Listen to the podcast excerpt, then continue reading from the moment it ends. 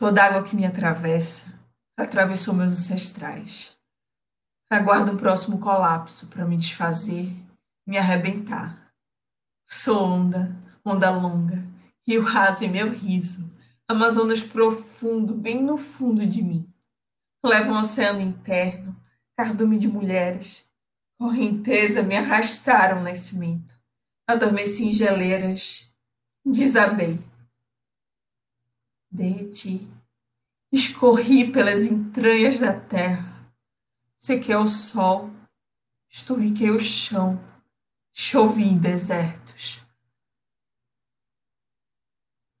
Toda vida é água, gota a gota, gota a gota. Toda a vida é água. Toda água que me atravessa atravessou meus ancestrais. Aguardo o próximo colapso para me desfazer, me arrebentar. Sou onda, onda longa, rio raso em meu riso. Amazonas profundo, bem no fundo de mim. Levam ao oceano interno, cardume de mulheres, correnteza me arrastaram ao nascimento. Adormeci em geleiras, desabei. Derreti, escorri pelas entranhas da terra. Sequei o sol, esturriquei o chão, chovi em desertos. Toda a vida é água, gota a gota, gota a gota. Toda a vida é água. Toda água que me atravessa, atravessou meus ancestrais. Toda água que me atravessa, atravessou meus ancestrais. Aguardo o próximo colapso para me desfazer, me arrebentar. Oi? Tem alguém me ouvindo além de mim mesma? Eu me chamo Letícia Barbosa, gravo de Camaragibe, Pernambuco, e esta é a Curva: Práticas Artísticas, Escuta e Performance Arte. Bom dia, hoje é segunda-feira, dia 24 de agosto de 2020. Eu me chamo Letícia Barbosa Sou performer e arte educadora e hoje inicia a primeira temporada da Curva, recebendo a bailarina performer Gabriela Holanda para a gente conversar um pouco sobre o seu processo criativo Sopro d'Água. Seja bem-vinda à Curva, Gabi. Eu espero que você esteja bem. Tô bem, agora tô melhor, contando aqui contigo, com vocês, né, ouvintes. Obrigada convite, Letícia. Estou muito feliz de estar nesse, nesse espaço, né? Desaguando um pouco do meu processo. Para a gente começar, é, eu queria que você comentasse um pouco sobre teu trabalho solo, que é o Sopro d'Água, que passou por diversos festivais, né? Dentre eles o Janeiro de Grandes Espetáculos e mais recentemente o FETEAG, que para quem está escutando e não conhece, são dois festivais pernambucanos. Sopro d'Água, para mim, é uma obra processual entre dança e performance, que foi se desdobrando e se reconfigurando né, em diversas versões ao longo de sete anos. Né? 2020 faz sete anos que eu iniciei essa criação e, e ao longo da criação foram surgindo diferentes versões, né? Tanto de versões artísticos pedagógicas, então surgiu espetáculo, eco-performances, foto-performances, vídeo-performances, né? E uma pesquisa acadêmica, um mestrado em artes cênicas, né? E aí, nesse processo, eu comecei tanto me entender, né, como artista, no princípio de que qual, era, qual eram as minhas linguagens, quais eram os meus eixos como artista, né, o que é que me impulsionava nesse modo de fazer, encontrar o meu modo de fazer, e também foi, foi uma transformação, né, eu compreendo o Sopro d'Água como um rito de passagem meu, né? como um rito de passagem na minha questão profissional, mas também um rito de passagem na minha existência como vivente, né, nesse mundo. E aí, Sopro d'Água transpira nessa, né, como essa obra processual, é, transpira a dimensão aquática, ambiental, né, deste humano, né, este humano não humano, né, percorrendo assim desde memórias ancestrais a questão da emergência climática, né? Então, é, para mim, sopro d'água ela flui, né, entre entre minha existência ambiental, sim, né, sou sou água, né, sou ambiente, né, que seres, que memórias habitam em mim, né, que memórias memórias ancestrais geológicas, né, d'água habitam em mim. Né?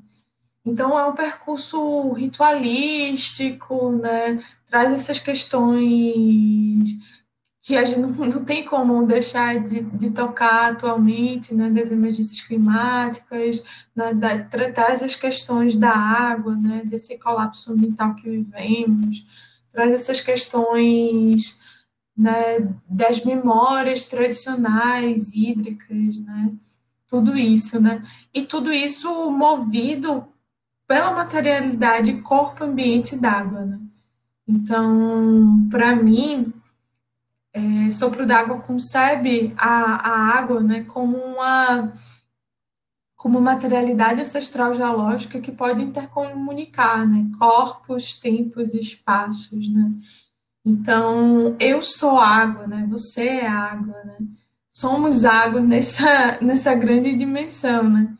E, e aí eu acho que uma, uma pergunta que eu, que eu sempre, sempre trago né, é tipo, qual o lugar da água nessa, nessa sociedade à beira do colapso ambiental?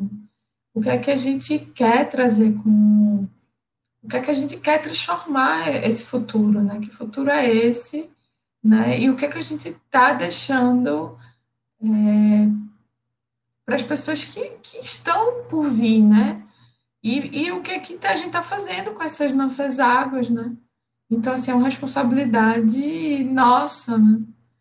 É, eu tenho pensado muito sobre essas questões atualmente, e para mim, Sopro d'Água toca em todas essas questões de uma perspectiva tanto ritualística, quanto ancestral, quanto ambiental, socioambiental.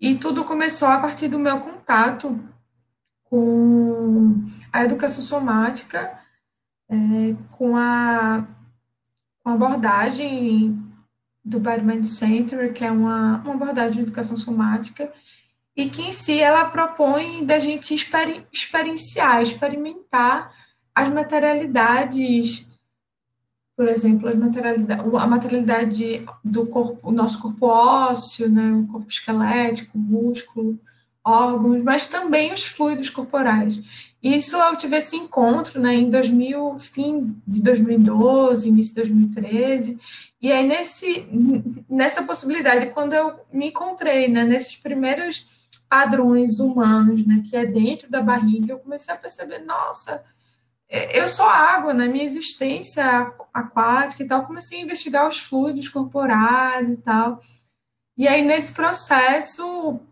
houveram vários desdobramentos, e eu comecei a investigar que, que águas eram essas, né? Que internas e externas, né? Porque quando eu dançava, meu fluido é, celular, né? Que é esse oceano interno, né? O fluido celular intersticial, né? Esse, esse, esse oceano interno, eu tinha a sensação de oceano, né? Então, assim, eu fui, comecei a, a investigar o que era dançar a chuva para mim, né? O que era dançar a chuva dentro do meu corpo, né? E, enfim, aí aconteceram diversas versões de sopro d'água, né?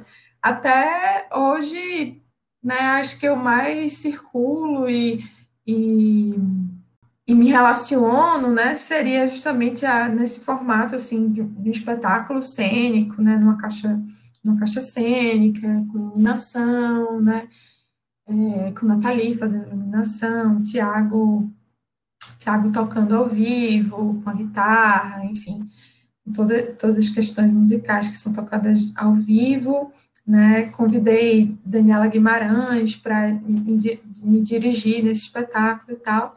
E também surgiram outras versões, né? Que foi em fotografia, de foto performance, e eco-performance, né? Em diferentes espaços na entre rios e mares, né? E é um pouco, talvez, dessa. Por isso que é uma, né, é uma obra processual, né? É, tu chama essa, essa prática, né, de prática corpo-ambiente em fluxo em tua dissertação, né? E ao longo do teu processo, dessa criação processual, tu produz diversos arquivos, né? Fotografia, escrita, vídeo, e isso me faz lembrar do que você comentou sobre os escritos de Cecília Sales, né? Que você gentilmente indicou essa leitura, e eu te agradeço muito por isso. Então, já pegando essa deixa que tu falou, né, desses anos, desses sete anos de criação processual, que desaguaram em em diversos, diversos materiais estéticos, né, como performances, eco-performances. Então, como é que tu enxerga essa dissolução de fronteiras entre essas linguagens? É interessante observar isso, porque eu acho que em Sopro d'Água foi. É, às vezes a gente diz que é um solo, né? Mas eu não, eu não me sinto como um solo, assim, né? Sopro d'Água eu sinto como quase um coletivo, assim, que, que a, o meu encontro com cada artista daquela época, sabe, foi gerar, gerou aquela, aquela criação, aquela versão de Sopro d'Água. Né? Então, assim, por exemplo, em 2013, Sopro d'Água começa do meu encontro com o Tiago, né, Tiago Neves, que é músico, guitarrista, e aí eu tava, tava eu convidei ele, a gente começou a trocar ideias para eu dançar e ele tocar, né? A gente improvisar junto, dançar junto, né? Nesse, nesse encontro. E aí, isso, desde lá, né? Tiago está me acompanhando nesse processo de criação. Então, assim, já começou dentro dessa relação, né? De improvisar, criar, compor, né? E, e esses paralelos entre a música e a dança, por exemplo, a performance. Né? E aí, depois de ao longo desse tempo, né, aconteceram outros encontros, por exemplo, é, Lucas Simões, né, que é cineasta de Pernambuco, ele me, ele me convidou para participar do filme Disforia e convidou para dans, dançar na Cor da Boa Vista a partir dos estados corporais de sopro d'água, né? Enfim, a gente conversou um pouco de trazer esse, esses fluidos né, para esse ambiente tão cheio de carros e avenidas e tal. E aquela relação né, do cinema, do estar na rua, do performar, né, do improvisar, né, a partir de uma relação porosa com o ambiente, transformou muito o meu processo. Né? É, em 2015, mais ou menos, na mesma época, eu comecei a ficar de nossa, eu estou muito mobilizada né, por já há um tempo eu estava dançando, é, comecei a dançar nas águas, assim, né? E aí eu comecei a, a dançar, mesmo na, na sala né, de, de ensaio, por exemplo, eu dançava e me via muito a imagem da, de, de dançar no mar. Então começou a me ver uma energia de tipo, nossa, eu preciso gravar sabe? Nem que seja com registro para que não para que fique para mim, sabe? Tipo, a minha ideia era meio que colocar uma uma pedra, assim, sabe? Tipo, ah, quer saber? Eu vou finalizar sobre o DAC, que eu tô há tanto tempo que eu já estava há dois anos tentando investigar alguma coisa com aquilo. Né? Então, eu queria, tipo, memorizar, né? Para colocar na gaveta, assim, era a minha ideia. Aí eu convidei Guto, né? Guto Figueiredo, Fernando Figueiredo, né? A gente é a mesma pessoa. E aí ele é fotógrafo e tal, e eu disse, olha, eu queria, é um amigo meu, né? E a gente, eu queria que a gente, eu ia improvisar algumas imagens que estavam na minha mente, a gente foi para Itamaracá, e aí fez algumas imagens e tal, e aí depois eu com meu irmão, a gente editou. E aí foi muito é, para mim aquilo mexeu assim bastante e tal. Ainda não era um né não era uma coisa que eu tava não era uma coisa acabada. E até hoje eu digo que sopro d'água não é algo acabado né? e aí nesse processo por exemplo então surgiu essa coisa né de a imagem começou a me mover bastante sabe? No sentido de de que a imagem e o estar no ambiente né É, então foi meio que paralelo, assim, né? Eu estava criando com o Tiago o espetáculo, digamos, né? Espetáculo assim, né? Essa, essa questão de improvisar e dentro de um espaço fechado, e depois comecei a ser impulsionada por esse espaço aberto, né? Pela rua, por estar na rua, pelo por estar na, no mar, né? Nas águas, e depois por essa imagem. E aí, quando entrei no mestrado em artes cênicas na, U, na Universidade Federal da Bahia, né, na UFBA, eu isso isso estava muito forte assim em mim, né? Então começou a surgir essa questão, né? O dançar na água ficou forte, eu improvisar em ambiente em ambiente né, natural, digamos, né, na, na, água do mar, na água do rio, na cachoeira, né, improvisar os estados de sopro d'água que emergiam forte em mim durante aquele tempo todo, né, porque eu entrei na, na UFBA em 2017, né, então eu comecei a aprofundar a pesquisa de sopro d'água, enquanto eu tinha registros desde 2013, né, então ao mesmo tempo que eu olhava para trás, eu olhava para o presente, né, então eu comecei a perceber que, sabe, estava tudo conectado numa grande rede de criação, né? Como Cecília Salles bem fala, né? Então, assim, era como a, uma coisa que eu puxava lá atrás me reconectava agora, né? Uma coisas que emergiam do agora, do encontro com outros artistas e outros artistas, né?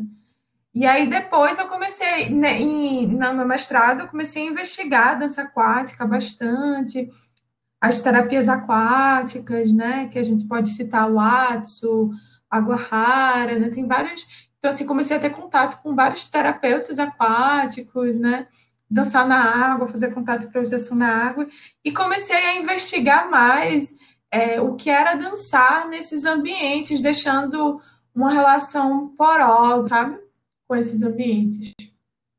E aí nisso acabou que, que, que outros artistas né, foram, foram permeando esse fazer, né? E aí surgiu a necessidade de dançar, fazer eco-performances e foto-performances, como um lugar experimental mesmo, de recolher esses, essas memórias, né? De, de, é, de trazer essas memórias para a criação, né? Como, e aí depois, né? Eu convidei, aí nesse processo eu convidei Thais Lima, que é fotógrafa, para fotografar lá em Bonito, aqui em Bonito, né, em Pernambuco. E aí eu né, escolhi o vestido, né, transformei e tal, né, e aí eu ia para para cachoeira e dançava o que eu chamo de dançar em fluxo corpo-ambiente, né, de dançar sendo permeada por um estado poroso, né, que eu não chego lá e tipo, ah, eu vou fazer a coreografia só para d'água. Não é. É que aquele lugar, né? Que memórias emergem daquela relação com aquele espaço?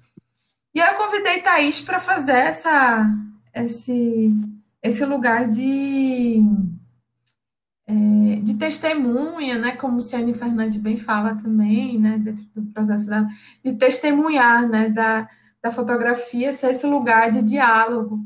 E aí, nesse, nesse lugar de diálogo, quando eu, sabe, eu vivi um grande ritual com Thais Lima né, ali. E aí, depois, quando eu vi as fotos, assim, eu disse, caramba, sabe, aquelas fotos que, aquelas imagens que me habitavam há tantos anos, porque, assim, parênteses, assim, na conversa, né, eu fazia eu recolhi assim imagens, sabe, em Pinterest, em fazia em cadernos, em, sabe, em papéis, em várias coisas, várias imagens que me habitavam assim, porque desde o início o Pro d'Água tinha muitas imagens e eu eu acabei trabalhando muito com imagem. Então parece que aquelas imagens ali quando eu vi, eu disse, nossa, sabe, isso já é uma versão de Sopro d'Água também, né? E aí, logo depois me deu me veio muito a a necessidade de, de dançar no mar, né, novamente. E aí eu convidei, e aí convidei Thais Lima e também Aline Vanderlinde, e aí são duas fotógrafas, né, daqui de Pernambuco, de Recife. E aí a gente foi para Itamaracá e fizemos alguns laboratórios juntas com com de dança na água e tal. E aí depois improvisei, improvisei né, nesse mesmo, nessa mesma relação porosa com o ambiente. O que é, que magia, né? De sensações, de imagens, de memórias com aquele lugar. E aí foi muito incrível, porque também né, é um outro lugar, são outras imagens, né? Mas aí surgiram, e aí eu digo que são outras versões de sopro d'água, né? Que Thaís Lima chama de desaguar né? E outra Thais Lima chama de mar, que é no mar, né? Mas eu chamo todas elas de desaguando em mar, né? Então, eu chamo, é, é, eu chamo a versão né, em bonito de Diluindo-me em Mulher Cachoeira e a versão no mar eu chamo de Desaguando em Mar, que foram feitas né, em 2018, 2019, mais ou menos, foram essas versões que surgiram, que foram em eco-performances e foto-performances, né? E aí, é, eles tão, elas estão dentro né, do processo sopro d'água, e aí nesse processo teve esse do espetáculo em si, né, da criação, eu chamo de espetáculo meio que para diferenciar, né, mas da criação nesse espaço cênico, né, do teatro, enfim. E aí eu convidei Daniela Guimarães para dirigir, é, Nathalie, né, na luz, na iluminação, e Tiago Neves na, na música. E aí convidei também Lucas Holanda para fazer a, a poesia no final, assim, porque quando eu, eu defendi a dissertação, eu falar, eu defendi, fiz uma defesa performativa, então eu apresentava, falava, né, é, e dançava, enfim.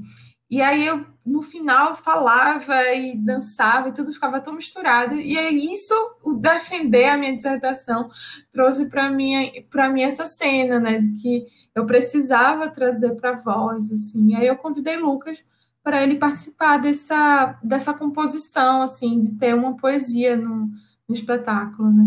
Então, assim, eu falei, né, a minha, me transpassei por diversos, diferentes momentos, né, de sopro d'água, meio que para para trazer isso, assim, eu acredito muito que esse lugar transdisciplinar, né, nas artes, né, me fez me fez mergulhar em diferentes possibilidades e também me fez me fez encontrar com a ecologia, né, que eu acho que se tornou um, um eixo assim com ecologia e com educação somática, né? E com a ecossomática, né? Então, acredito um pouco nesse, nesse eixo de, de criação e composição, né? Transdisciplinar como, como um movedor, né? Da composição. É uma coisa, assim, que, né, dentro das, das conversas da gente, que vem ficando marcada um pouco em mim, né? e que tu falou muito sobre esse registro, né, sobre essa memória, né, esse arquivamento, assim, né, e aí me uhum. veio muito que o meu processo foram vindo várias, né, versões, né, da criação, e aí eu e aí eu me encontrei, né, com Cecília Salles, no sentido, né, de, de bibliográfico, assim, né, e aí lendo ela, né, e lendo sobre é, criação processual, enfim, eu comecei a compreender que que esses que tudo é, que eram os rastros, né, do meu processo de criação. Então, né, a lembrança, a memória ou ou as ou as as anotações nos meus cadernos, nos meus diários de processo, né? E assim, durante o processo sopro d'água, gente, eu eu tive vários diários, né, de processo assim guardados. Só durante o mestrado foram tipo quatro cadernos de coisas escritas, desenhos, sabe, ideias de cena, sensações. E eu comecei a arquivar essas memórias, né, é, nos cadernos, nos diários, né, nas nas nuvens, né, das pastas da internet com imagens, enfim. E também com esses vídeos, né, a fotografia surgiu nessa ideia também meio que de arquivamento. E aos poucos eu fui perceber que o arquivamento em si era já a obra da criação, né? E aí isso me vem assim um toque, né, entre, entre nós duas assim nessa ideia de arquivar, de, né, de lugar da memória, e se tornou tão forte na criação, né, entre as imagens, né, e, e os rastros do processo, que eu percebi que esses rastros eram um processo de criação, né? Então mudou em mim a perspectiva de que a, é, a criação é, é, o, é o produto, assim, né? Eu percebi que esses rastros é a criação em si, por isso que é uma criação processual, né? Então, não dá para não dá para dizer que a criação é só o espetáculo, digamos, né? Mas é todos esses rastros, né? Desde a escrita, que foi para a dissertação, desde as escritas nos cadernos, os desenhos, né? E, e tudo isso, assim. E aí me lembra muito essa ideia de, de arquivamento e tal e que conecta com as minhas memórias ancestrais geológicas, né? E aí eu queria trazer um pouco dessa perspectiva, assim, né? Eu acho que a gente pode se conectar nesse lugar.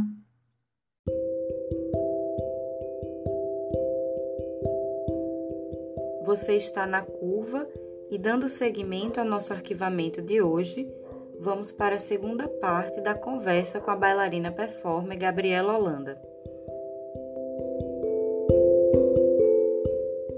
Tiveram dois vídeos, né, que eu assisti, teus, que é um de 2016, que é o Sopro d'Água, versão, versão água, que é um vídeo que você tá no mar, eu acredito que seja em Tamaracá, não sei. E o outro vídeo, que eu não sei a data assim, exata que você fez, mas ele foi postado em maio desse ano, e você tá numa cachoeira, que deve ser bonito. E na descrição desse teu último vídeo, tu coloca um texto bastante poético, né, de um relato, onde tu traz essa emergência de estados e memórias ancestrais geológicas e a concepção da água como materialidade ancestral geológica.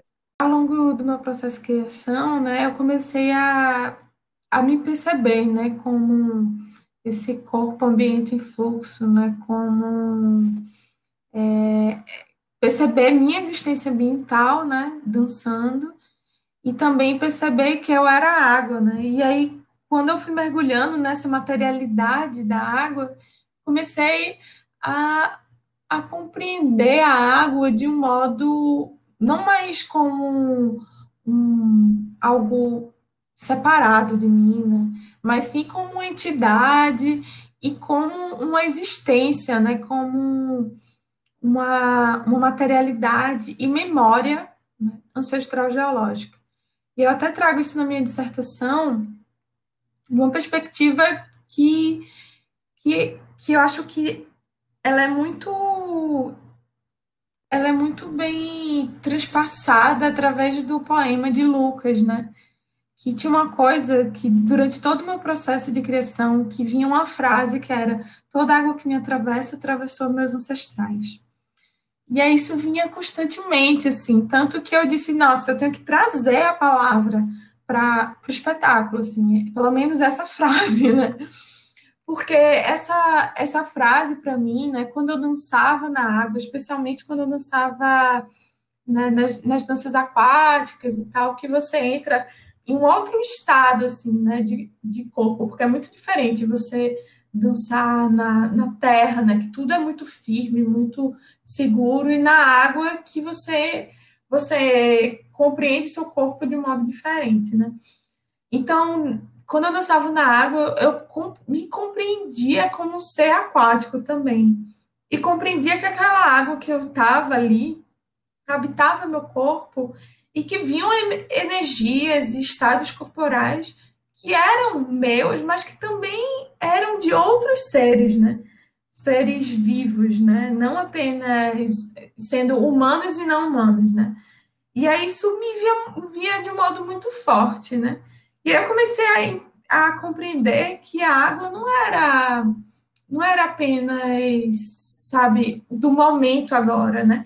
Ela trazia um lugar, uma, uma experiência de tempo, espaço transpassada, né? Então, o que o que eu sentia de sensações, de imagens, de memórias eram minhas eram das minhas ancestrais, mas eram também daquela da, daquele plan, do nosso planeta Terra, né? Que eram da própria materialidade água, né? Então, assim, a água tá, tá aqui transpassando, né? O planeta, a, desde, enfim, desde a existência dele, né? A gente que habita o planeta, é, o planeta d'água, né? Há, há, há, pouco tempo, relativamente, né? Mas ele está muito antes da gente, né? Então, assim, é, e ela está aí atravessando geleiras, né, atravessando rios, mares, chovendo, né? E aí eu comecei a perceber que a água tinha, tinha alguns princípios, né, que habitavam essa água, assim, esse estado d'água e essa questão de, de transpassar, né, desse fluxo que percorre diferentes memórias, diferentes corpos, diferentes materialidades, né? eles estavam na própria materialidade d'água. E aí eu, eu acabei denominando, assim, né, dessa materialidade ancestral geológica, né, porque é ancestral dos nossos ancestrais humanos e não humanos, né, mas também está aí na, na própria nesta questão geológica mesmo. A sensação que eu tive, Gabi, quando eu assisti Sopro d'Água e alguns vídeos, né, que, que eu tive acesso através do teu canal no YouTube, é que teu corpo faz, fazia uma espécie de mediação, né, é, com essa relação, é, entre essa relação dicotômica entre chão e céu, né, porque tu começa embaixo, vai para o plano médio, e é uma dicotomia, entre muitas aspas, uma dicotomia, que é colocada, né, entre chão e céu, que é uma dicotomia ocidental, moderna, enfim, inventada pelo homem branco,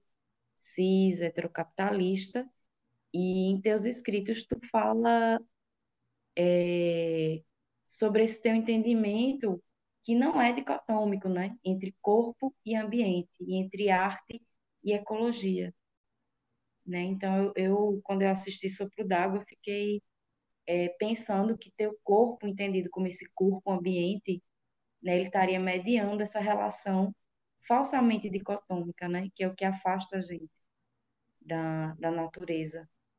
Né? E é por isso que eu pensei em te chamar, porque para além do, do, do teu processo de criação estar tá completamente integrado, dissolvido e borrado, né, entre, entre não tem fronteiras, né, entre ecoperformance, fotoperformance, solo, é, espetáculo, fotografia. Muito legal tu trazer é, essa experiência da materialidade, né, do que do que está ali na cena, né, com também o que, com a escrita e também com essa dicotomia, né, entre corpo, ambiente, ecologia e arte.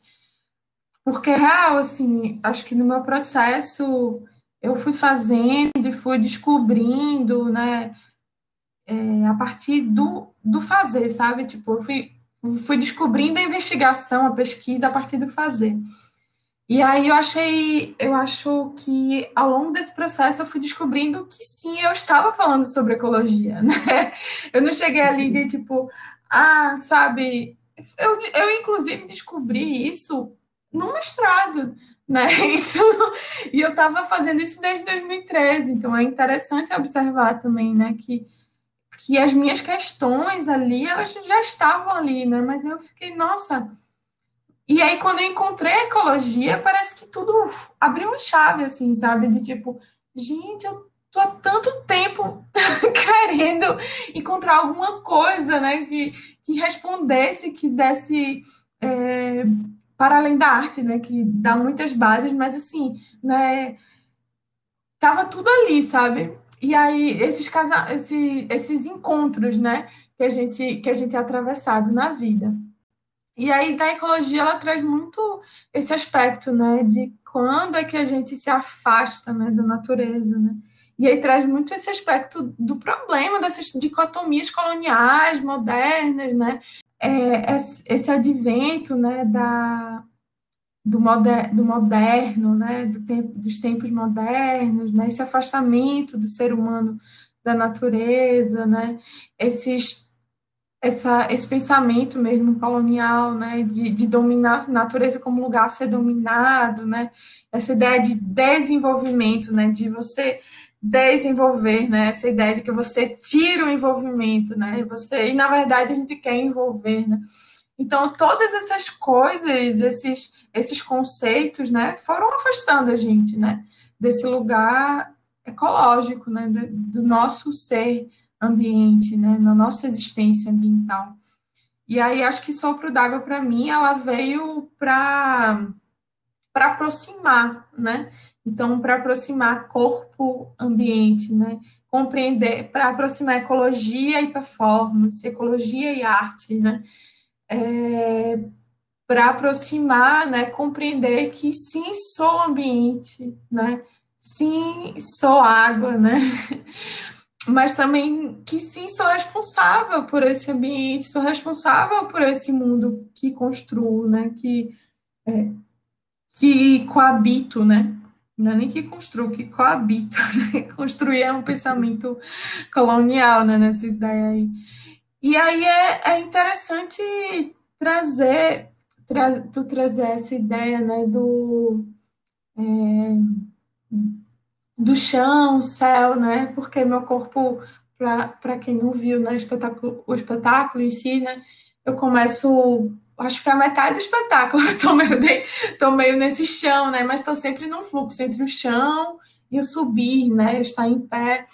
E aí tem muito também dessa materialidade, né? Para mim, esse, esse momento inicial, sabe, é muito de uma materialidade que é uma materialidade não humana, assim, que é uma materialidade desses oceanos internos, que desses oceanos internos, na verdade, né? Mas também desses oceanos desse planeta, né? E que, que tudo era oceano, né? Então, assim, e ao tempo, e aí a partir dessa água, né, que tá, tá rodando por tudo, né, até que ela vira essa água interna, né, e aí dali que vai indo mais para esse lugar mais humano, né? E essas questões socioambientais, assim. Então, achei bem interessante tu trazer essa provocação, né? De como o corpo tá, tá permeando, né? O espaço e traz e traz reverberações, né? Na cena, assim, porque é, eu atualmente eu acredito, por exemplo, que a ecossomática, né? Que é um campo de estudo né, que aproxima ecologia e educação somática, pode ser muito. pode, pode dar muito apoio para o bailarino, para o performer, né? Para a bailarina, para a performer, que, que quer, quer se compreender né, como ambiente, como, como corpo ambiente e fluxo, né? Porque eu acredito que, que tira esse. Não é nem que. Acho que tira esse olhar né, centrado, né, do humano, né, sabe, de que e traz traz um olhar para essa ideia mais ecocêntrica mesmo, né, de relações, né, quando a gente está falando de, de ecocêntrico, a gente está falando desse, desse aspecto socioambiental, né, então não dá para falar de arte sem a gente trazer esse aspecto socioambiental, né, então a gente se fala tanto de espaço na dança, né? Mas pouco se fala de ambiente, né? A gente fala tanto de dançar com espaço como se o espaço fosse lá, assim, como se fosse só um, né? Algo para a gente compor, mas compor com espaço é compor com o ambiente, né? Com as questões, com as memórias, com as sensações que estão naquele lugar, né? Quando foi que aconteceu, ou como foi que aconteceu essa tua aproximação com as causas e os estudos ambientais. Tu me contou que participou dessa imersão de jovens pela água, e eu fiquei pensando, né, como é que todo esse teu engajamento político, como é que ele fica, como é que ele entra esteticamente também, como são tuas, tuas escolhas estéticas, porque é uma criação em fluxo, né, tu usa muito essa palavra. Eu acredito, assim, que é, primeiro para vir esse encontro né, com, com essas causas ambientais, socioambientais né, e políticas, e principalmente dessa relação com a água, né?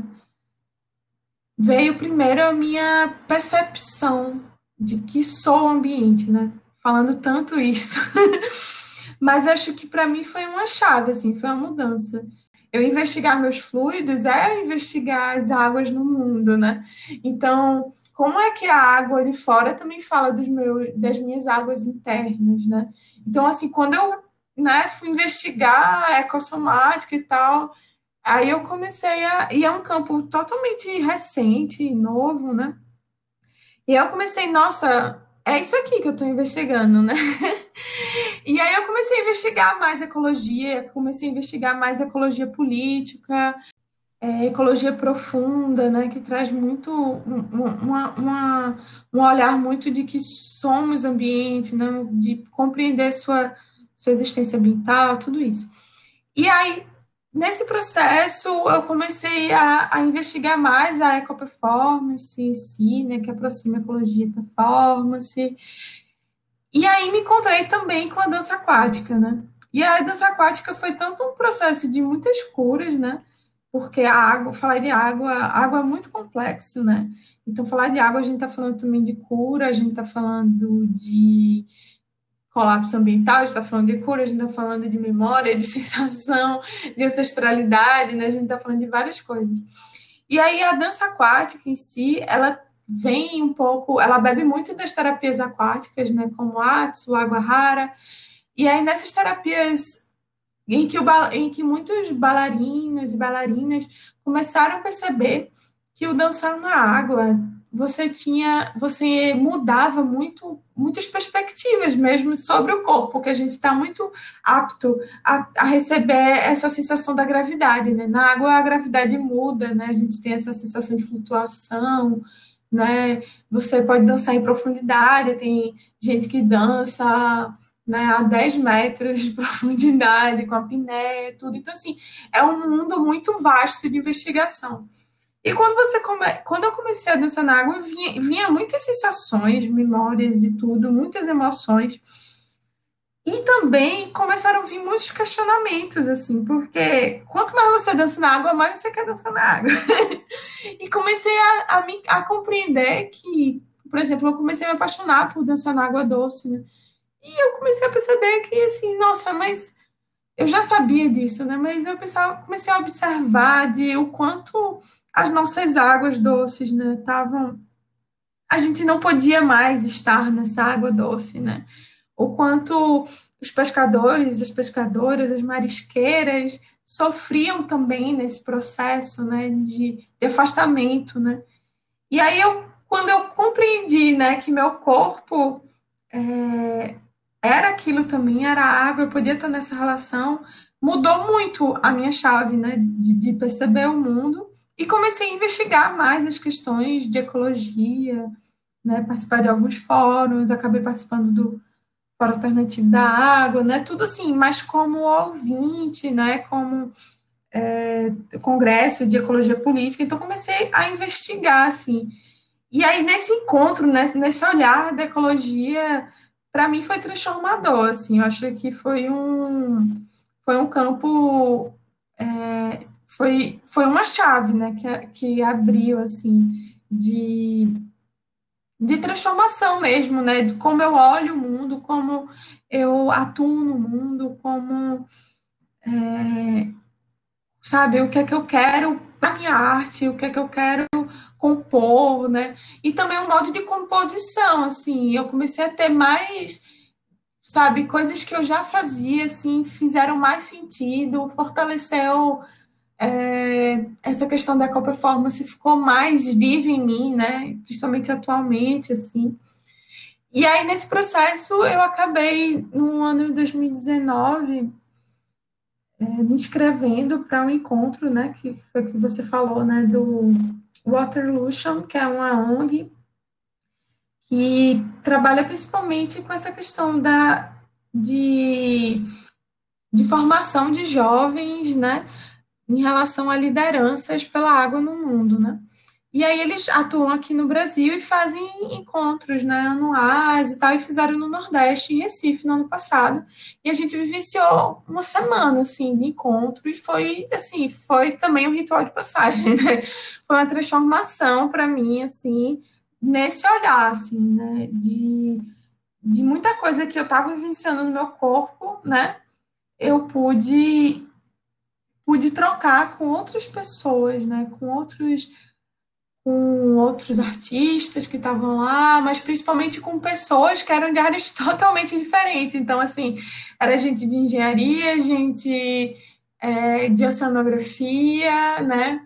Eram pessoas da área de política, sabe? De, de diversos campos de conhecimento, né? Ciências sociais, então, assim, diversa psicologia, enfim, diversos campos de conhecimento e tudo pro, se pro, é, provocando a se a descobrir novos, novos modos né, de, de, de resolver problemas relacionados à água e tal. E aí, assim, a gente teve diversas imersões, né? E aí, nesse processo, foi para mim muito transformador, porque eu comecei a compreender que o meu trabalho, ele, ele é, sim, um projeto da área de ecologia, né? Ele não é apenas que, que, já é muita coisa, né? Ele é na área de arte, mas ele é também da área de ecologia e que é muito importante as artistas, os artistas estarem engajados nessas, nessas causas e, e nos projetos né, de ecologia e, e, trocando com outras pessoas de outras áreas, né? Porque esse lugar transdisciplinar é que vai mover de fato uma transformação, né? De pensar, de agir no mundo, né? Então, é, teve um outro encontro, né, que foi esse encontro em 2000, agora em 2020, que a gente fez online. E nesse outro encontro, eu te trouxe uma proposta, que é uma proposta que eu estou começando a, a tecer agora, né, que seria relacionada aos rios e as rios, né, da região metropolitana do Recife e tal. E essa questão das águas, de das águas doces tem me inquietado muito, né? Me inquieta desde, desde criança, assim, porque eu, eu moro ao lado do, do Rio Fragoso, e aí esse rio que a gente está passando por um momento muito muito impactante da nossa vida atualmente, de quem mora ao lado do Rio Fragoso, porque nos últimos anos a gente está vivenciando a maior parte, a maior fase assim de alagamentos, né? Alagamentos não, enchentes, muita gente perdendo muita coisa, né? meus vizinhos perdendo coisas anualmente, pessoas que morrem, então assim, várias questões relacionadas a essa relação com o rio, né? E ao mesmo tempo estão canalizando, né? Estão matando o rio de vez, né? Um rio que a gente que eu andava, que eu que eu atravessava, né? na ponte e tal, e tinha assim, a gente via vida, né? Via peixe, via cágado, via diversos animais que estavam ali, além que estão desertificando toda a área, assim, estão concretando o solo, sabe? Então, assim, vários um processo de matar o rio, né? E aí isso tem me aquietado muito, né? A gente está formando uma organização aqui em Olinda, né? Para é, estamos iniciando ainda, né? Uma, que se chama em relação ao fragoso e tal. Então, assim, a gente tá nesses. Tô incluindo, né? A partir de sopro d'água, né? Comecei a compreender, né? Que, que a minha vida era permeada também por essas, por essas questões, né? Que o rio sempre deve aqui, por exemplo, do meu lado, né? O Rio Fragoso. Eu atravessava e olhava assim, nossa, preciso eu conversava sobre o Rio, né? Porque a gente, é, meu pai, né, é da área de é, engenheiro e na parte de, de, hidráulica e tal, engenheiro civil na parte de hidráulica. E aí a gente sempre conversava sobre saneamento, né, sobre esgotamento sanitário e tal. E aí sempre me inquietava muito essa questão desse rio que estava morto, né? Aparentemente, né? Mas que tinha vida ali nessas dicotomias que a gente conversou anteriormente, né? E aí minha mãe sempre falou assim, né, que e meu pai também, que na adolescência deles o rio era um rio cristalino, era um rio limpo, né? Então essas imagens, né, sempre me atravessaram bastante, né? Eu acho que viver, né, em, na região metropolitana do Recife, viver em Olinda, a margem do Rio Fragoso, fez com que eu pudesse viver é, permeada pelas águas, né? Recife é total cortado pelas águas, né? nesse processo de destruir manguezais, né? Olinda também nesse processo. E aí viver permeada por enchentes também, né?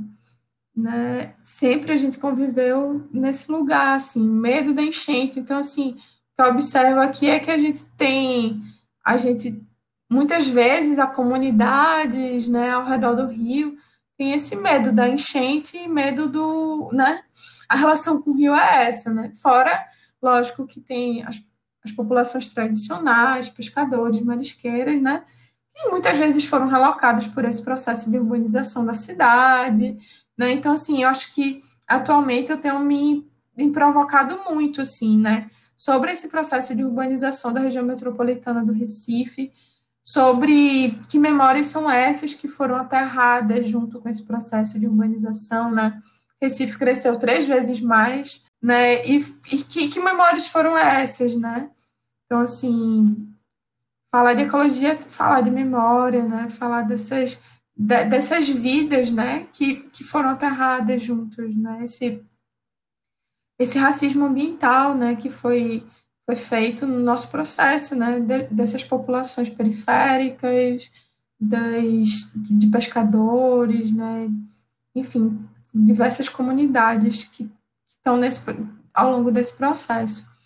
E, e falar disso tudo também, para mim, é falar sobre, sobre o crime né, de derramamento de óleo cru né, na nossa, todo o nosso litoral, né, na verdade, do Nordeste até o Sudeste, né, foi, foi permeado por esse crime, e principalmente quem mais, quem mais sofreu com isso foram os pescadores artesanais, os pescadores, as marisqueiras, entendeu? Então, assim, são comunidades tradicionais, né, que têm saberes hídricos, né, tem saberes tradicionais em relação à água, né, que estão ali no, no no cultivo diário mesmo, né? Uma outra relação com o mar, outra relação com, com aquele lugar.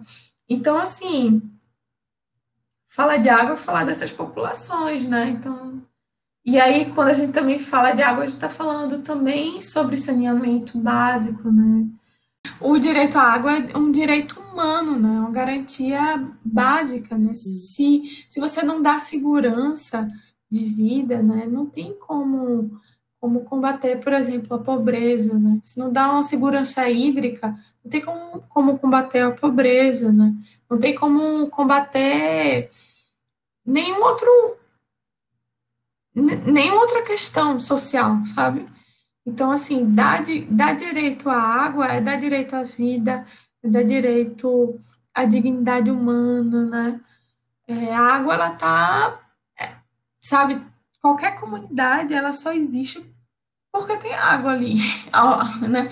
As grandes sociedades, elas se iniciam a partir da água, né? Então, não tem como a gente ter vida se não haver água. Então, dar direito à água dá direito à vida. E sobre esse direito à vida, é, o saneamento básico, né? Agora, ainda mais que a gente está com essa questão do marco do saneamento, é, a gente a gente tem um, tem um grande problema, né?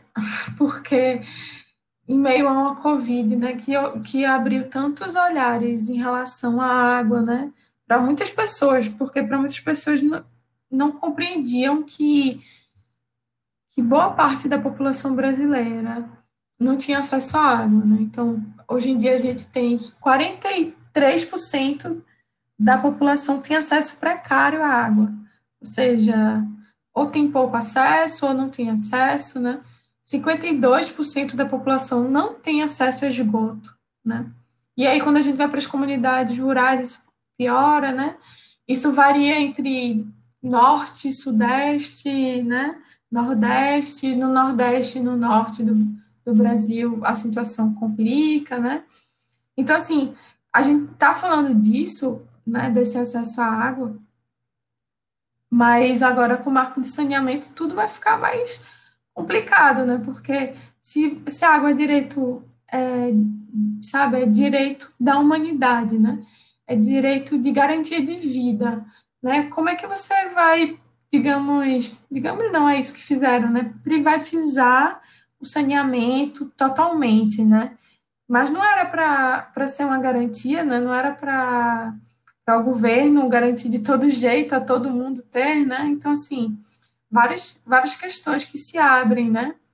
E aí muita gente fala, né, de que esse marco, na verdade, é, com a reestatização, né, fora do Brasil, houve uma pressão de muitas empresas, muitas empresas privadas da área de saneamento, né, elas começaram a, a querer também ir para outros lugares, né, outros países subdesenvolvidos, em desenvolvimento e tal. E aí o Brasil estava nessa rota, né? Então a pressão já era muito há muitos anos, muitos anos, e agora, né, em meio a esse deserto que estamos vivendo no país em termos políticos, tudo ficou mais aberto, né? Desde o ano passado houve uma pressão muito grande.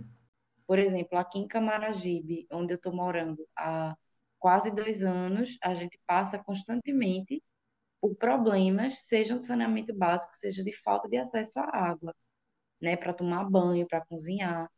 Então, no ano passado, em casa, a gente passou mais de um mês sem água, né, sem água nenhuma, nenhuma gota. Então, se você tinha dinheiro para comprar um carro-pipa, dividir com o vizinho, ok. Mas e quem não tem? Né? Então, a gente anda pelas ruas da cidade, por exemplo, e tem uma porção de canos estourados é impressionante os relatos né, sobre as dificuldades dessa universalização do saneamento e tudo. Mas muita gente, né? Lógico que essa questão do marco saneamento é algo super delicado e tal, né? Mas muita gente, que eu confio, inclusive, e que tem preocupação sobre, é, sobre a Agenda 2030, sobre as ODS, sobre as questões da emergência climática, falam que sabe, privatizar não é a solução, né? Lógico que como está agora, não, não dá para fazer, porque precisa, precisa mudar, precisava mudar na forma que estava e tal, mas não poderia, sabe, ser a obrigatoriedade de privatizar, né? O que já existia no Brasil era, por exemplo, metade metade, alguns lugares serem privatizados, mas não a obrigatoriedade de privatizar, né? Então, assim, é, eu acho bem delicado, realmente é, é muito delicado e acredito que é uma, uma dificuldade política, porque, sabe, é, saneamento a gente falar de saúde, a gente falar de meio ambiente, a gente falar de desigualdade social, né? Isso é minoria, assim, as pessoas, isso não dá voto, né? O que dá voto é construir, é, é matar um rio, é fazer uma canalização de um rio, isso dá voto, né? As pessoas querem ver a avenida, né? Mas saneamento fica, por exemplo, esgotamento sanitário fica ali por baixo, né? Então, os, parece que vai lá, vai poluir, né? Tipo, se você não faz esgotamento, as pessoas vão ficar com problema de saúde, vai poluir o rio, vai poluir as águas, né? É, subterrâneas, todo esse processo. Então, assim, né, as pessoas precisam compreender que, que falar de água, falar de saneamento, é falar sobre a vida e é, é falar sobre cada cidadão e cidadã nesse país, assim, a gente tem que parar de, né, de só correr atrás quando, quando a coisa está em cima, né, ou, ou só das pessoas que, sabe, pouco se discute sobre a água, né, só que o, o Brasil é, por exemplo, um dos detentores, digamos, né, entre aspas, as reservas né, naturais e tal, a gente detém a maior quantidade de água no mundo, né? Então o Brasil acredita, as pessoas acreditam que, que nunca vai faltar água, né? Digamos, né? Nas suas, mas na verdade a gente já vive essas questões. E não é porque falta água, na verdade, é porque falta interesse político, né? Porque como é que a região metropolitana falta água? Me diga. Não, não, não existe falta d'água, tá entendendo? Tem muita chuva, a gente, a gente é acometido o tempo todo por chuva, né? O que falta, na verdade, é interesse político, que a água chegue na torneira de alguém, né? E, assim, aqui em Olinda são os mesmos, os mesmos problemas. A gente também vivenciava, né? Isso, eu vivenciava muito isso quando era criança, o tempo todo, assim. Então, assim, é, é, uma, é uma natu, naturalização, né? Do, desse... É, disso, né? Dessa falta d'água que, na verdade, não, não, existe, não deveria existir motivo para isso, né? Eu acredito muito que o marco, esse novo marco regulatório, né? ele, na verdade, é total interesse político das empresas, das grandes corporações estrangeiras, assim, que saíram aí porque em muitos países da Europa, fora do Brasil, enfim, começaram a reestatizar, ou seja, aquela coisa de, de ser responsabilidade da empresa não, de empresas privadas não deu certo e eles reestatizaram. Só que reestatizar é muito mais caro, né? E aí isso veio aqui para o Brasil a pressão dessas empresas privadas. Então, assim, eu tenho lido bastante coisa que fala sobre isso, né? E eu acredito é, que é muito esse processo, assim, sabe? Mas, lógico, assim, eu não sou da área de saneamento nem nada, né? O que eu observo é meio disso, assim, e eu acredito também que existe essas dificuldades já, né? atuais mesmo da galera, assim, que, que vive a situação de saneamento, talvez, como você falou, nessa, né, não, não exista esse interesse realmente de, de, de universalizar né, esse direito. O que eu acredito é que existe sim esse oportunismo desse, desses, desses políticos, sabe? Eles querem, eles querem ser oportunistas, né? É isso. Então, acredito que é... Eu, enfim, eu eu não tenho muitas esperanças, assim, que esse, que esse novo marco vá realmente dar suporte às populações, às minorias, que são as que mais são afetadas pelo, pelos problemas de saneamento.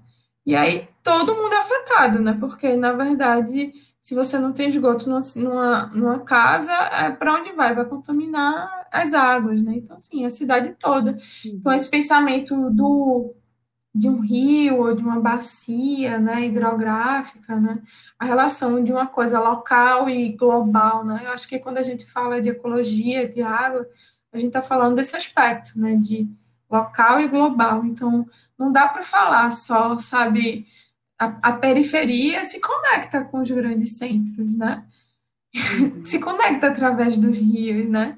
Por mais que a gente achar que é, os políticos acharem que não, né, mas se conecta. Então, se a gente está poluindo, a gente está poluindo, sim, nossas águas, está poluindo o rio nesse, nesse, nesse contexto, né? A gente está trazendo doenças, né? A gente não vai conseguir conter o Covid. Então, assim, são várias camadas, né? De, de problemas, né? Que não, não são enfrentados a sério, né? Não, não há interesse político de fato e há uma urgência para que esse saneamento seja universalizado, porque é urgente, né? É urgente. Mas, enfim, não é prioridade para eles, eu acredito. E por que que isso foi aprovado agora, no meio de uma crise sanitária, política e econômica? Se sabem que para universalizar, que isso é uma utopia, de onde a gente vai tirar esses 500 bilhões para investir nessa universalização? né? De onde é que vem esse dinheiro? E assim, populações que estão em situação de vulnerabilidade, que mais precisam desse saneamento, mais precisam em todos os aspectos, né, desse saneamento, ou não vão ter acesso, né, à água, a esgotamento, né, a coleta de lixo, né. Eu acho que ao longo desses anos todos de de Brasil, né, não houve interesse e dentro dessa dessa democracia aí que a gente vive ou não vive, né? não houve interesse de discutir, né, de fato na política saneamento, assim, que deveria ser uma prioridade, assim como, né, a gente falar de reforma agrária e tal, né, tipo, deveria ser prioridade, mas ainda são poucos que discutem, são poucas as pessoas que falam disso, e lembra muito essa questão das populações ribeirinhas que vivem né, em palafitas, né, e, e, e, todo e que, por exemplo, você vive numa palafita e muitas vezes não tem acesso à água, né? água potável, né? Em si, não tem acesso a esse tal desse esgotamento, né? Enfim, várias, várias questões ali envolvidas. Mas a pessoa está do lado do rio, né? Então, assim, o, as dicotomias que a gente falou anteriormente, né? Desse rio que é poluído. E quem é que mais sofre com esse rio poluído? É o pescador, é a pessoa que é, é, é o, a população ribeirinha, né? Quem que mais sofre com, com o problema do saneamento, né? Sendo privatizado, né? Nesse novo marco de saneamento. Provavelmente quem mais vai sofrer, sim, vai, vão ser as populações em situação de vulnerabilidade social, entendeu? Então, assim, né? o quanto tudo isso é. São várias camadas mesmo, né, de, de problemáticas. Falando de legislação constitucional, que é base, né, que é base ao mesmo tempo está acima, né, da, do ordenamento jurídico, e esse abismo que tem da legislação constitucional brasileira com a legislação de outros países porque a legislação brasileira não trata a natureza como sujeito de direitos, né? enquanto há outras legislações que tratam como a legislação do, do Equador. Quando você é, traz, por exemplo, um rio, né, com todo o seu ecossistema, né, como foi bonito, né, como está sendo bonito, né, é, é interessante porque você, de, você justamente quebra essa, esse pensamento dicotômico, né, do corpo separado do ambiente e também dessa soberania, né, desse antropocentrismo, né, que é tão arraigado na nossa, na nossa sociedade, que diz que o homem, né, está no centro, né, de tudo. E aí, e aí assim, bonito, uma cidade, né, permeada pelo Rio Una, né, cheio de cachoeiras, cheio de ecossistemas ali, né? Então, assim, quando você, quando Bonito colocou realmente a possibilidade de que sim, aqui a gente, é, a, a natureza tem seus direitos garantidos, a gente está elevando em muito, né, os direitos é, as questões, sei lá, legislativas, e aí tu entende, tu entende melhor disso, de direito do que eu, mas uma coisa que eu vejo em termos. É, acho que talvez nesse aspecto até socioambiental, enfim, é, eu, eu observo como uma aproximação entre aquela entre uma ideia dos povos originários, né, dos povos afro-brasileiro, nessa perspectiva afro, afro-ameríndia, né? De que sim, né? A água, né? A natureza é uma entidade por si só, né? Ela não é, ela não é um recurso natural. Então, quando eu, eu olho, né? Essa, esse direitos na natureza, me vem muito essa imagem, assim, sabe? De que, nossa, uma esperança de um futuro, assim, né? de que, nossa, sim, é importante a gente dar suporte e lutar, né, por, por um rio, né, pela existência desse rio, pelos direitos do, do Rio Fragoso, pelos direitos do Rio Cap, Capibaribe, do Rio Beberibe, do Rio Paratibe, né, e assim vai, né, os rios, né, de, do Rio Pajeú, né, e, e pelo e pelos nossos mares, né? Pelos seres também que estão ali. Então, assim, eu percebo justamente que é uma, uma quebra dessa, desse antropocentrismo, né? Uma quebra dessa perspectiva colonial mesmo de relação, né? E me dá uma grande esperança, assim, de fato, de, de entender, né? Essa natureza de um de dar voz a, a essa natureza, né? E aí eu percebo muito que Sopro d'Água está muito conectada aos direitos da natureza, sabe? E aí tem uma coisa só para complementar, que essa que assim atualmente eu sei, né, acho que, que há um que há um movimento para o Rio Capibaribe, né, ser uhum ter o seu, seus direitos garantidos também, né?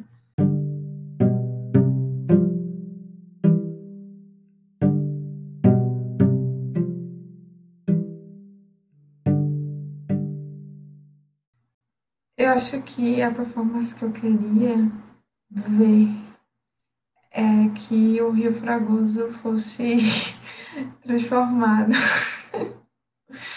a performance do cotidiano, a performance das populações estarem mais próximas desses direitos da natureza, de discutirem os direitos à cidade, ocupação de espaço urbano, que a performance que mobilize essa relação, né, com um modo de ser e estar no mundo, né, e possa questionar de fato e transformar essa relação. E aí é uma que eu queria muito presenciar é, é a regeneração desse rio Fragoso, né? É o rio, é o, é o meu rio, né? O rio que me habita desde os meus quatro anos. Eu acho que a performance que eu mais gostaria de ver era a comunidade lutando, de fato, por essa existência desse rio, né? Por pela renaturalização desse rio, que ele pudesse deixar de ser canalizado, né? Ele está no processo de morte agora. E eu acho que essa é a performance que eu mais gostaria de ver, de como uma performance que que pudesse questionar as populações e as comunidades, né? Que re, reenvolvesse essa relação com o rio, um, que desse que valorizasse, desse olhar, né? Oportunidade de olhar para essa relação com o rio. Acho que essa é a maior performance. acho que poderia ser a performance para minha vida toda.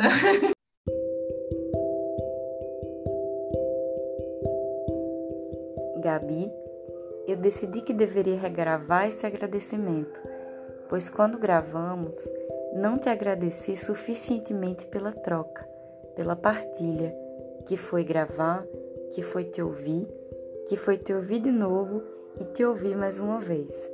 Que toda essa água que te atravessa e que atravessou também teus ancestrais sobreviva. Toda vida é água, toda vida é água.